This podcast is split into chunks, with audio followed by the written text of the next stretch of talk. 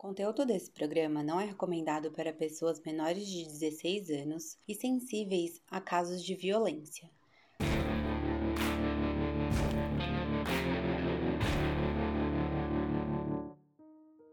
Oi, gente. Aqui é Mari quem tá falando e hoje, pontualmente, é... eu venho sozinha fazer um episódio para vocês. Eu e a Eves, a gente está tendo algumas dificuldades aí de agenda para se encontrar.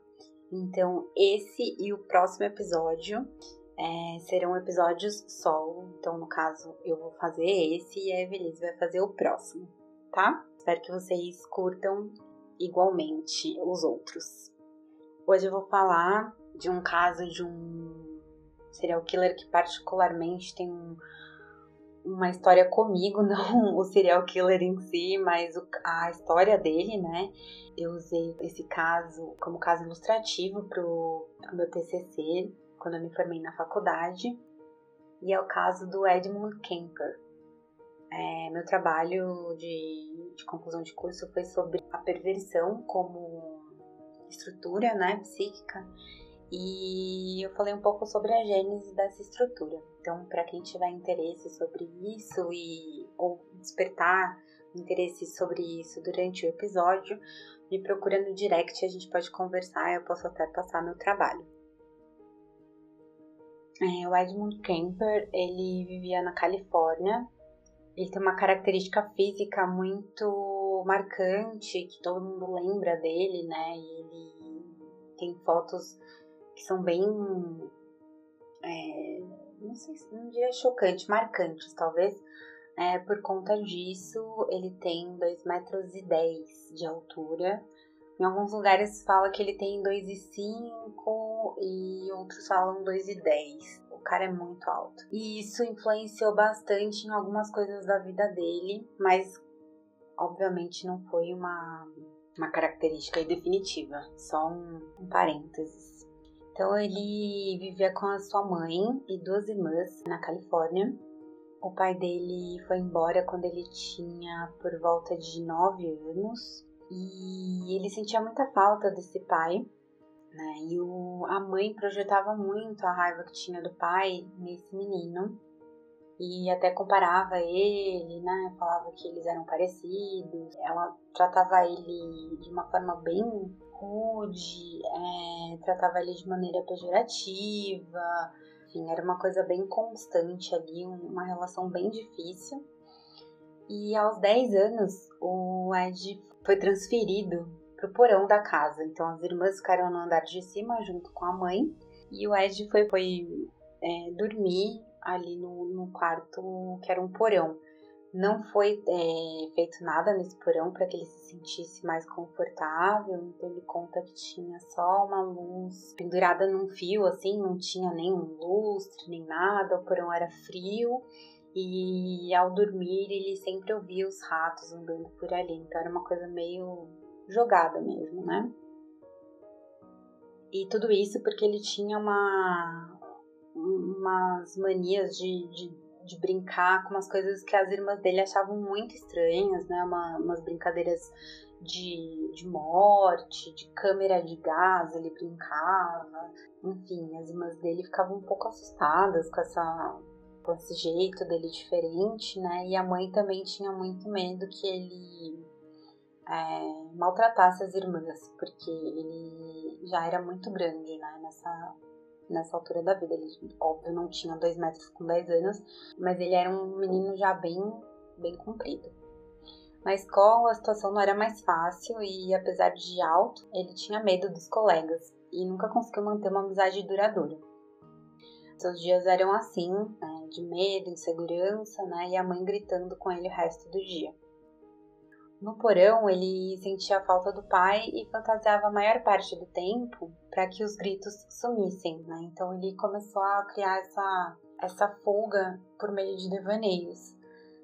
Um belo dia, o, o Ed desmembrou os dois gatos da mãe como vingança e ele achou que talvez fazendo aquilo é, ela parasse de implicar com ele ou que ele conseguisse abafar esses gritos que tinham na cabeça dele, né? Mas ele não conseguiu. Então, aos 15 anos, ele foi mandado para viver com os avós maternos em uma fazenda. E o Ed fez tudo para aplacar essa ira que se multiplicava dentro dele, né? Então ele caçava o dia todo com um rifle que, que ganhou do, do avô, né? É, quando ele voltava para casa as coisas não eram muito diferentes do que eram com a sua mãe, porque a avó reclamava do seu olhar e andava armada dentro de casa. Então, um certo dia ele estava observando a avó e aí a avó falou assim: é, Para de me olhar, né? Olha para outro lado. E aí o Ed ficou furioso e decidiu caçar. Então ele pegou o rifle e foi em direção à porta. Já na porta, né, ele parou para ouvir o que, a, avó, a avó ia falar. A avó, que poderia ter silenciado ali, ele, ela mandou ele não atirar em passarinhos. E aí ele ficou muito bravo é, com ela e atirou da onde ele estava. Ele atirou na cabeça da avó, que caiu sobre a mesa, e ele continuou com os tiros e deu mais um tiro nas costas da avó, que morreu ali onde ela estava mesmo. O Ed levou a, o corpo da avó desfalecido para o quarto do casal, né? E enquanto isso ele pensava como explicar aquilo tudo para o avô. E ele falava que até gostava do avô, né? E então ele leva o corpo da avó para o quarto, enquanto pensa no que vai falar pro, pro avô, e senta na varanda segurando o rifle. O avô, que tinha saído de carro para fazer compras, volta nesse momento e o Ed vê ele chegando e sabe naquele momento o, o que ele vai ter que fazer, né? Então, enquanto o avô desce do carro, o Ed levanta o rifle e com um só tiro tira a vida do avô também. É, feito isso, ele pensa sobre, é, sobre a autoria óbvia dos crimes, né? E aí ele decide ligar para a mãe e ele teve gosto de contar para ela o que ele tinha acabado de fazer. Ela convenceu ele a procurar o xerife e a se entregar. Então o Ed foi parar numa instituição para criminosos doentes mentais. Lá ele encontrou pessoas que o entendiam e até tinham fantasias semelhantes. Então, se ele era muito novo e foi mandado para um lugar cheio de caras com fantasias semelhantes, com abusadores, com estupradores. Enfim, essa, essa pena aí acho que não foi muito bem pensada, mas foi o que foi. E aí, nesse lugar, então, ele conheceu esse monte de criminoso e aprendeu a, o, que não faz, o que fazer para não ser pego. E esse era o objetivo dele quando ele saísse de lá, colocar seus desejos em prática sem ser capturado. Enquanto ele tramava e sonhava, né, ele se vestia ali como um menino arrependido, religioso e solícito nesse hospital, ele fez parte do. Ele foi ajudante, tipo um estagiário, assim, né? Por bom comportamento, então todo mundo gostava muito dele lá dentro. E ele foi ajudante da área de psicologia do, do hospital, então ele tinha acesso aos prontuários, às anotações dos psicólogos. É, aos detalhes dos crimes, né? Então ele teve acesso a muita coisa que, ao meu ver, ele não deveria ter. E aos 21, ele foi libertado. Então, aos 15 ele foi preso, aos 21 ele estava livre. E ele começou a se sentir estranho no meio, de, no meio de gente normal, entre aspas, né? Os, os jovens da época, diferente dele, sentiam repulsa por toda e qualquer repressão ou figura de poder, enquanto ele sonhava entrar para a polícia, e o que ele não alcançou por ser alto demais. E sim, existem limites de altura para oficiais da lei. Né? Isso eu descobri também fazendo esse trabalho, que tem esse limite de altura para você entrar para academia, pelo menos lá nos Estados Unidos. E então, com 2 metros e 10 e pesando 140 quilos, ele foi rejeitado, barrado e impedido mais uma vez. O Ed voltou a morar com a mãe e logo as discussões retornaram também, né? Para ele se livrar dela, ele ia a um bar muito frequentado por policiais de folga. Ele ainda não se conformava de ter sido privado de seu sonho, né? Mas lá ele encontrava satisfação em ouvir as histórias dos policiais e ter neles o, os amigos que ele nunca tivera antes. Então foi nessa época que o apelido Big Ed foi dado carinhosamente. E o Ed passou por vários trabalhos até que se firmou na divisão de estradas, ganhando o suficiente para se livrar de, da mãe e alugou um apartamento que ele dividia com um colega, né? Com isso, ele esperava deixar a mãe orgulhosa, mas nada mudou nessa relação e ela continuava fazendo pouco dele. É, o Edmund comprou um carro e equipou com radiotransmissor e antenas para que ele pudesse captar a frequência da polícia. Nessa época, ele começou a dar carona para jovens meninas. Passou um tempo assim, se divertindo e apenas observando seu poder de persuasão, é, surtindo efeito nas garotas, né? Então, ele ficava ouvindo todas as, as chamadas da, da polícia para onde ele estava, onde tinha viatura, onde não tinha, enfim. Em maio de 72, com seu plano arquitetado e cansado de só fantasiar, é, enquanto ele dava carona para as meninas, depois mais tarde ele conta em algumas entrevistas que ele já fantasiava, então ele, enquanto dirigia, ele imaginava ele passando a mão nas meninas, né, o que ele poderia fazer com elas e tudo mais, mas até então ele tinha se segurado. Então, em maio de 72, é, a vida dele tomou um outro rumo. Duas moças em um acostamento pediram carona e mal acreditaram quando Ed solícito parou para ajudá-las. A alegria e a gratidão logo sumiram, né? Porque eles, elas perceberam que o caminho que ele estava tomando era diferente do que eles precisavam pegar para elas chegarem ao destino, né? Então o Edmund parou o carro, trancou uma no porta-malas, né? E levou a outra para o banco de trás. Ele deitou ela de bruço e algemou, além de envolver sua cabeça numa sacola, né? Enquanto a moça lutava pela própria vida, o Ed começou a ficar mais, cada vez mais excitado. E por um momento, né, é, resultado dessa luta constante, aí a menina consegue furar o saco e respirar. Então o Ed, frustrado, né, não se contém ali e faqueia a menina várias vezes nas costas até que o seu corpo para sem vida. A amiga no porta-malas, né? Imagina, ouvindo tudo isso, desesperada, eu imagino, foi morta muito mais rapidamente, com uma faca muito maior e uma expressão satisfeita do Edge ao ver que ela é, a sua vida se esvaindo ali pelo, pelos olhos, né? Aí ele levou as duas meninas para casa, dissecou os corpos em uma mesa especial comprada por ele mesmo, né? Essa mesa especial é tipo uma mesa de, de necrotério, sabe? É... E aí ele disseca os corpos, né? E sacia as vantagens dele, tira fotos para registrar o momento e ele guarda os corpos sem cabeça para poder se divertir outras vezes, né? Então, se se divertir aí é manter relações com esses corpos. Ele sempre mantinha relações com os corpos após a morte. Com ou sem cabeça, era sempre com, com elas já sem vida, né? E aí, aqui eu abro um parênteses para lembrar também de outra coisa que ele fala em entrevista, que aliás é muito fácil encontrar a entrevista dele, porque ele é um desses serial killers que sempre gostou de falar muito sobre os crimes. E ele fala que ele nunca foi impotente sexual, então ele não tinha problema de ereção ou nenhum tipo de desordem nesse aspecto físico, né? Mas que ele tinha um medo enorme de, de ser rejeitado por elas, né? De falar coisa errada, é, enfim. E aí, por isso que ele matava antes, né? Ele não tentava nada com elas com vida. E aí, assim, começou a trilha de assassinatos de um dos maiores, mais conhecidos né, e curiosos serial killers dos Estados Unidos.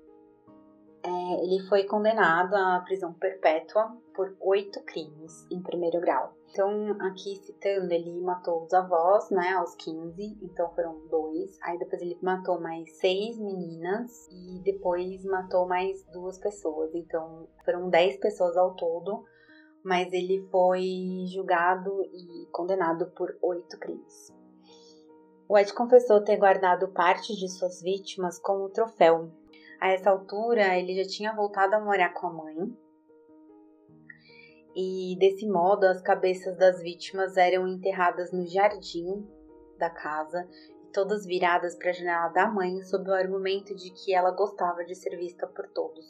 Então ele tinha muito esse negócio com a mãe, né? Ele fazia meio que de pirraça ali, ele enterrava as cabeças viradas para a janela da mãe, do tipo, é, você não gosta de ser olhado, então agora, né, toma aí minha plateia, mais ou menos isso. Então, o operandi dele sempre foi esse, né, de dar carona, então ele pegava sempre as meninas na estrada, é, normalmente meninas da faculdade e, e assim, a mãe dele trabalhava na universidade também e o carro dele tinha um adesivo da universidade.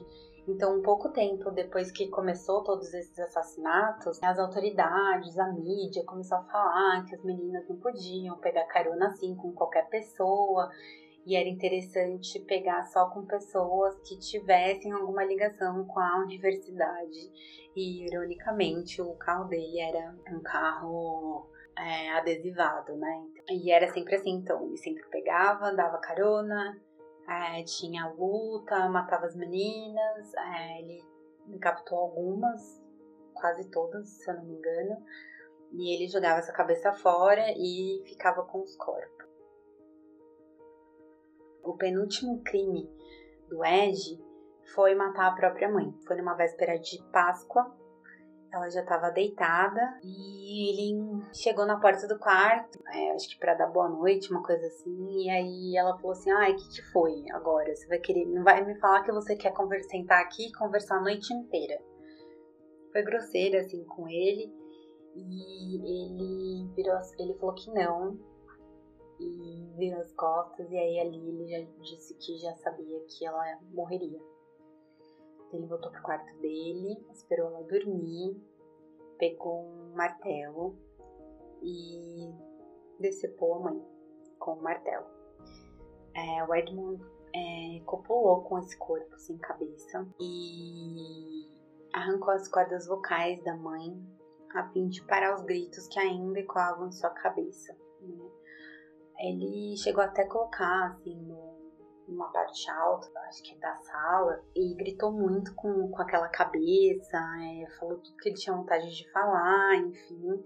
E aí, mesmo assim, aqueles gritos da mãe ainda não pararam, né? Então ele pegou as cordas vocais da mãe e jogou no triturador de alimentos da pia, que é comum ter lá também nos Estados Unidos, né?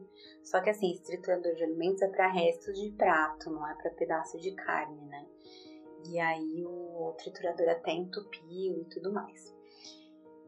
E aí ele, enfim, percebeu ali no meio daquela zona mental, né? Ele percebeu que ele poderia ser o suspeito mais provável quando a polícia encontrasse só o corpo da mãe ali. Então ele traçou um plano e convidou a melhor amiga da sua mãe para jantar, um jantar surpresa naquela noite. Ela sem demora foi até a casa deles, mas não teve como escapar, né? a Ladi estrangulou a mulher sem demora. Aí na manhã seguinte, né, no domingo de Páscoa, o Kemper ao acordar se deu conta do que ele tinha feito e se sentiu muito perturbado e saiu sem rumo. Ele mesmo se entregou depois por telefone é, de um quarto de hotel. Ele estava a três estados de distância. Ele dirigiu é, durante três dias e assim fala que ele falam que ele não, não parou durante esses três dias, né? Então acredito que ele assim não parou para descansar, dormir e tudo mais. Ele deve ter parado para abastecer o carro, entre outras coisas, mas ele foi parar a três estados de distância.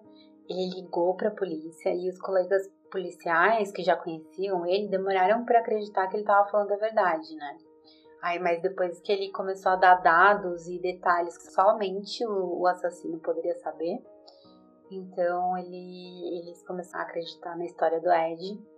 E aí foram lá buscar ele onde ele estava, que ele passou o endereço para os policiais, né? Então, em entrevistas e vídeos, assim, a gente consegue, tem muita coisa no YouTube dele novinho, dele mais velho e agora super mais velhinho, assim. Ele sempre senta e conta, é, no Mind Hunter também dá pra ver as cenas dele, é, foram bem bem copiadinhos, assim, das, das, entrevistas que ele deu, né? E o ator tá brilhante no papel, ele fala mesmo com aquela voz calma, assim. E assim, na cadeia ele é super considerado um preso exemplar, todo mundo adora ele, tem muita foto também na internet de todos os policiais rindo com ele, mesmo ele algemado e tá todo mundo sorrindo na foto. Então, assim, ele é uma, um cara bem agradável, educado e ele tem um QI altíssimo também, ele é muito inteligente, bem acima da média. E hoje ele passa livros é, para braille. Assim, até quando eu fiz a minha pesquisa e tudo mais, isso era um fato. Hoje, quando ele tá muito velhinho, eu já não, não sei. Também pararam um, um pouco de especular. Então, assim, talvez não esteja tão atualizada essa, essa, informação, mas ele passou por um bom tempo aí passando livros para Braille, né? Então ele ainda faz uma boa ação. É... Ele é super calmo, dizem, também não tem nunca briga, enfim, preso exemplar, gente boaça, todo mundo adora ele. E, e é isso, assim, né? Então uh, a gente vê aqui de novo maltrato aos animais, família desestruturada, uma mãe dura, pai ausente. Normalmente, em todas as histórias que a gente tem contado aqui, os casos, é bem parecido, né? Cada um com a sua peculiaridade, mas é, mais ou menos o, o arroz e feijão aí do, do serial killer é, é esse, né?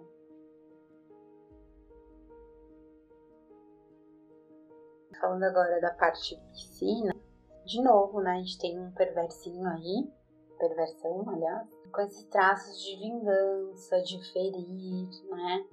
É, ele fala que também cada jovem que ele matou era na verdade a mãe que tentava silenciar, né? Até o ponto que ele diz que percebe isso e que a mãe deveria morrer para que tudo chegasse ao fim. É, ele chora, né, quando ele conta que ele matou a mãe. É, ele diz que queria amar essa mãe, mas que ela sempre hostilizava ele muito. E isso fez com que ele odiasse ela, né? A hostilidade, né, ela é a base da perversão pro, pro Robert Stoller, que é um, um psiquiatra que estudou muito essa, essa estrutura e ele tem um livro que chama Perversão, a, forma erótica do ódio, né? Por que erótica? Porque é, tá sempre ligada a essa parte sexual, né? É, e é hostil sempre. Então, assim, o perverso ele tem tende né, a, a repetição. Então ele sempre repete a mesma cena. Então ele tem a parte de é, pré-excitação, que é onde ele planeja, caça, busca, vigia, né? Aí ele tem o momento do gozo, que é onde ele faz a cena dele, que é sempre bem repetitinha, repetitinha, assim, né? Que a gente fala do modo operandi, assinaturas e tudo mais, então é sempre aquela mesma forma. Então ele goza aí e depois vem a, a parte do da culpa, né? Do, do sentir-se sujo, menos, é, errado.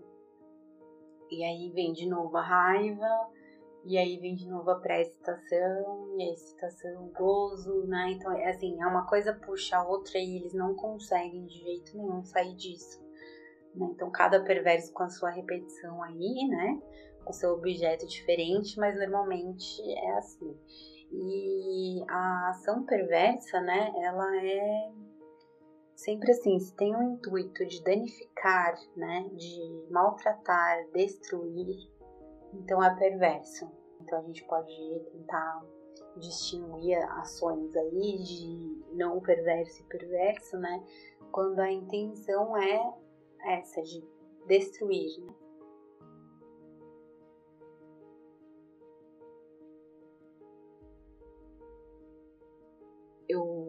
No meu trabalho, né, eu propus um no, no, na conclusão assim, eu propus um pensamento de de se cabe a nós profissionais de saúde mental, né, gerar um debate e até mesmo uma conscientização dos, das diferenças dos atos, né, cabe a nós propormos uma clínica diferenciada para sujeitos constituídos estruturalmente perversos, né? É, enfim, uh, estu tem estudos, mais estudos aí que surgem, né? Complexos e variados, trazendo pra gente aí toda a história desses sujeitos que ficam à margem da sociedade, né? E cada vez mais a gente coloca os perversos e os que agem com perversidade em um mesmo pacote, sem um olhar para o, cam o caminho que levou eles até esse ato, né? Então assim, a gente tende ainda mais agora, inclusive eu acho que eu coloco o procura nesse pacote, né?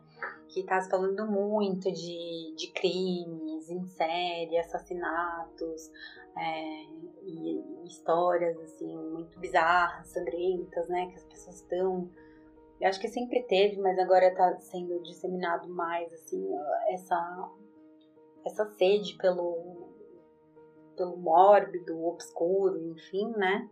É, mas a gente tem que tomar cuidado para não colocar todo mundo no mesmo pacote, né? Porque perversão e perversidade são duas coisas muito diferentes, né?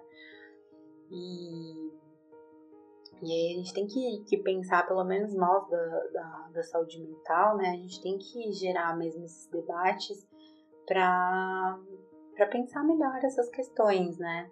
E aí, pensando em certo e errado, a gente cai na questão de é certo agir como o Edmund Kemper? É certo ter uma criação como a dele? É certo ser menosprezado pela própria mãe? Né? E a mãe, que criação teve? Então, a gente acaba, a gente acabaria sempre achando um possível culpado quando na, na verdade, né, ao meu ver, pouco importa a culpa.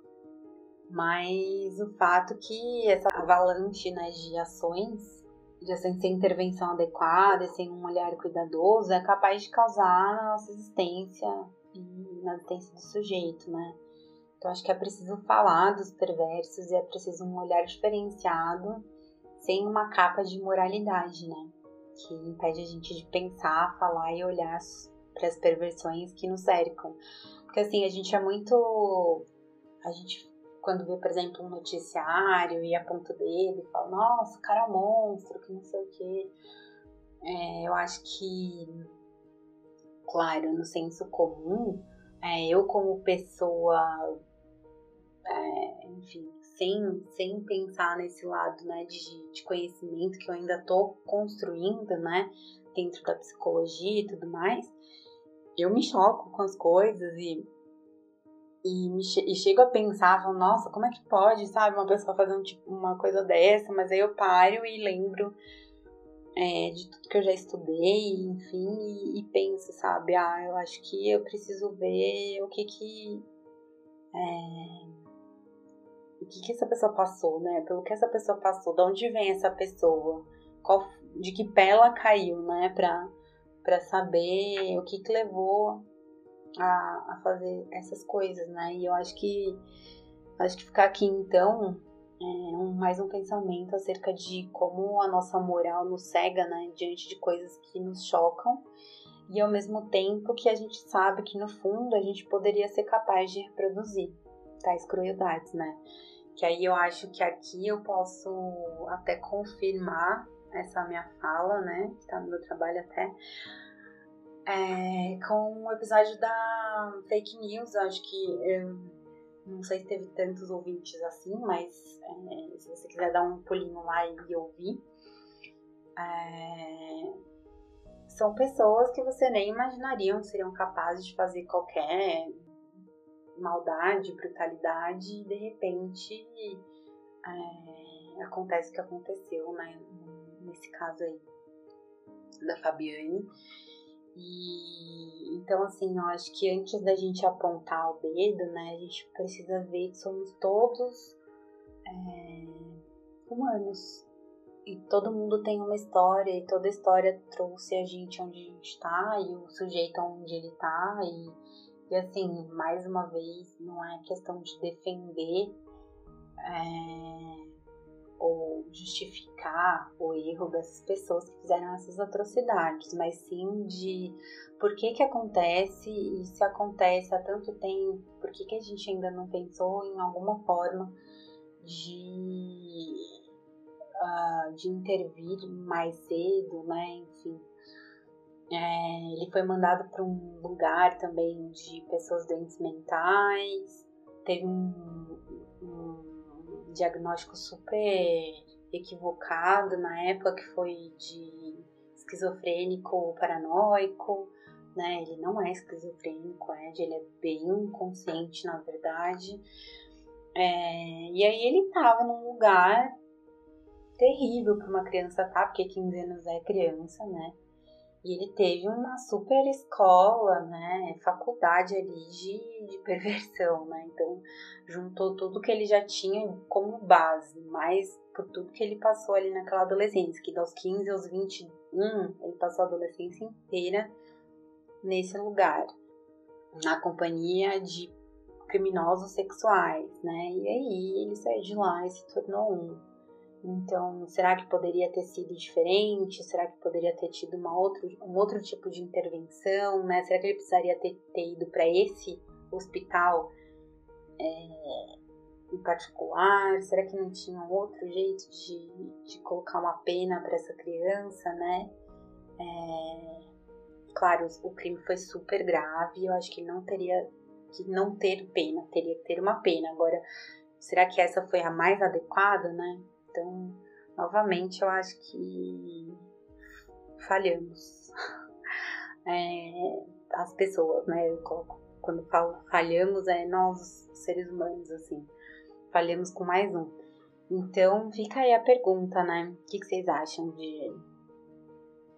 Acho que precisa ter um olhar melhor também. Acho que as pessoas é, falam muito por cima, com muita curiosidade, mas não tem muito assim também aprofundamento, né? É, e acaba ou banalizando ou tratando com pouca seriedade quanto merece o assunto, né? E eu acho que banalizar é uma coisa bem perigosa e também não tratar com a seriedade que, que merece esse tipo de assunto, né? Eu sei que Hoje, por exemplo, não teve tanta risada, porque a Evelyn não tá aqui comigo, a gente normalmente ri e tudo mais, mas assim, é... a gente não deixa de tratar com a seriedade e importância que tem, né? Todas, todas essas discussões aí que a gente tenta propor. Então é isso. Esse foi mais um caso. Não esqueça de compartilhar aí com seus amigos que gostam, que você acha que vai gostar desse tipo de assunto. Não deixa também de mandar pra gente direct com as dúvidas e sugestões, que a gente sempre gosta de responder vocês. E segue a gente lá no Instagram. E é isso aí, gente. Até semana que vem com mais episódio. Daqui a pouco tá acabando a temporada, daqui a pouco é Natal. E eu espero muito que esse ano acabe. Um beijo e até semana que vem.